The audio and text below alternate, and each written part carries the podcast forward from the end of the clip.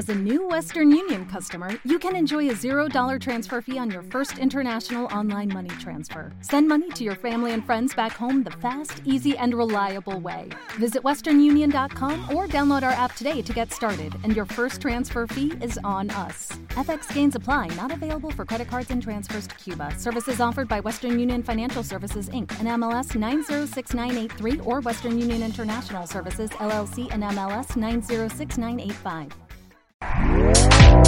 Este podcast forma parte de Evox Originals. Disfruta de este avance. Estimados oyentes, queridos amigos, encendemos las velas. Aquí comienza el candelabro. El más allá, ufología, arqueología imposible, encuentros cercanos a la muerte, esoterismo, misterios y ciencias de la frontera que nos llevarán a otra dimensión. A la luz de las velas y en la oscuridad de la noche, el candelabro nos ilumina y nos cubre de misterio.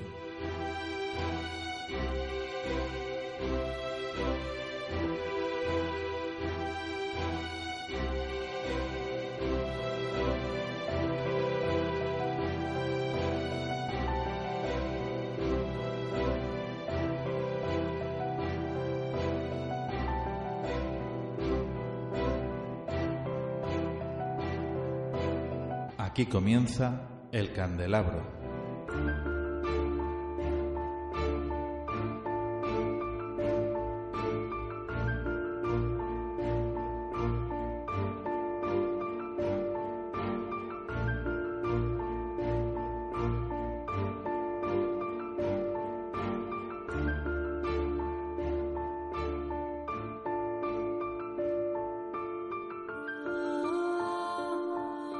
Estimados oyentes, queridos amigos, muy buenas noches y bienvenidos al Candelabro. Esta noche tenemos dos entrevistas, dos grandes entrevistas, grandes personas y sobre todo grandes profesionales que sin duda nos van a ofrecer un programa súper interesante. El primero de ellos, Javier Arries, nos va a hablar de la magia de Egipto. Vamos a tener una buena entrevista con él, vamos a exprimirle al máximo y seguro que el radioyente va a disfrutar. Tanto de Javier Arres como de nuestro próximo invitado, José Ignacio Carmona. José Ignacio nos hablará de la mística y misterio que rodea a la emblemática Mesa del Rey Salomón. José Ignacio Carmona es un investigador y escritor toledano de origen sefardí que ha recibido recientemente ni más ni menos que la medalla de las cuatro sinagogas sefarditas de Jerusalén, un reconocimiento de prestigio con el que cuentan personalidades tan destacadas como el rey Felipe VI, José María Aznar, Enrique Mújica, Alberto Ruiz Gallardón, Jesús Posada o el músico Eduardo Paniagua. Le preguntaremos acerca de la mesa del rey Salomón, acerca de por qué en esta historia incluso aparecen los nazis, hay cierta relación con Ras Chateau. En fin, va a ser un programa y unas entrevistas muy interesantes y muy apasionantes. Por supuesto, entre las dos entrevistas tendremos a nuestro compañero José Francisco Caparrós que nos ofrecerá las crónicas de Neuromanter.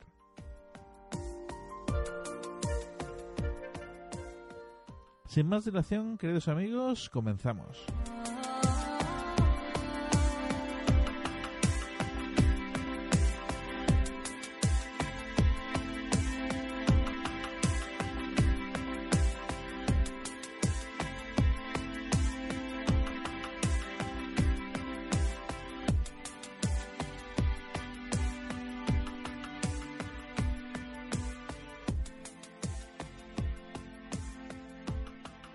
La Inter, siempre contigo. Estás escuchando el candelabro.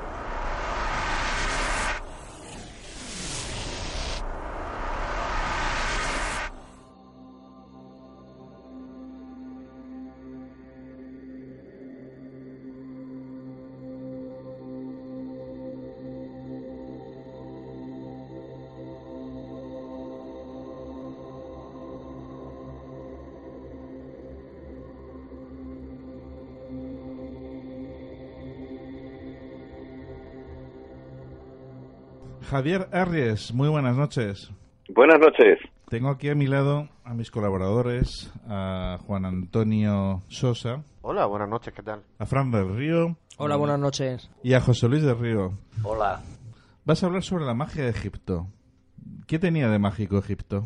Bueno, un saludo a todos los que estáis allí y bueno, de mágico pues prácticamente todo. Fíjate que aún nos sigue fascinando y que incluso hay una, una palabra que define y que está recogida en el diccionario, que es la egiptomanía y define nuestra nuestra pasión, ¿no? Esa esa pasión enigmática que sentimos por Egipto y que ya sentían incluso los, los vecinos del propio Egipto, tanto griegos, romanos, ya sentían esa fascinación por ese país misterioso. La verdad es que eh, la magia la desprende por todas partes. La mayor parte de las obras sobre Egipto pues suelen, suelen hablar sobre su historia, eh, digamos, más enfocada pues hacia sus vecinos, a cómo se desarrolló su civilización, eh, los monumentos, por supuesto, que tienen muchas muchas cosas que decir y mucho de lo, de lo que hablar, etcétera, ¿no? Pero bueno, también hay eh, textos que hablan sobre su religión, su concepto de la vida y de la muerte, etcétera. Pero pues hay pocos, ¿no? Muy pocos textos, quizá dispersos entre las obras más sesudas o más académicas acerca del pensamiento mágico de Egipto. Y es que era fundamental para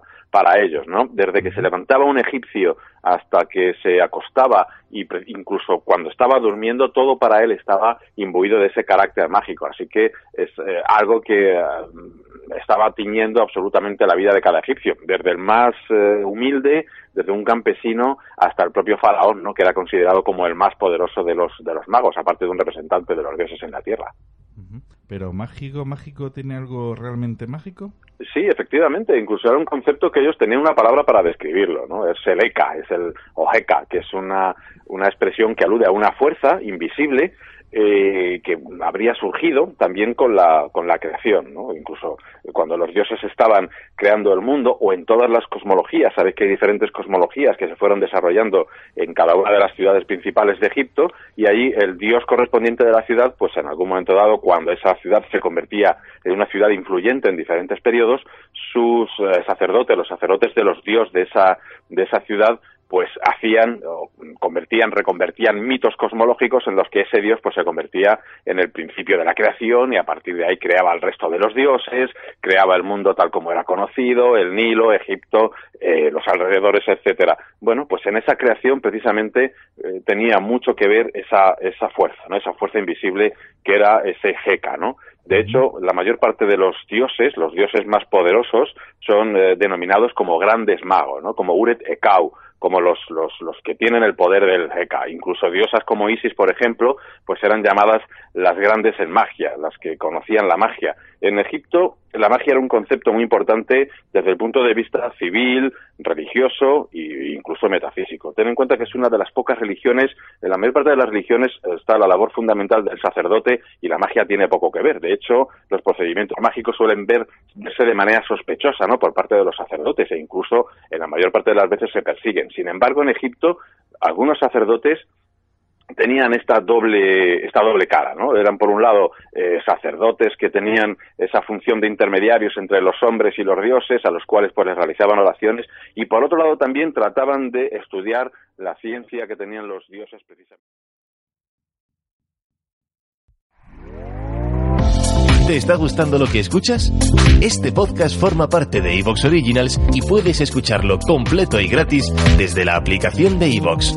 Instálala desde tu store y suscríbete a él para no perderte ningún episodio.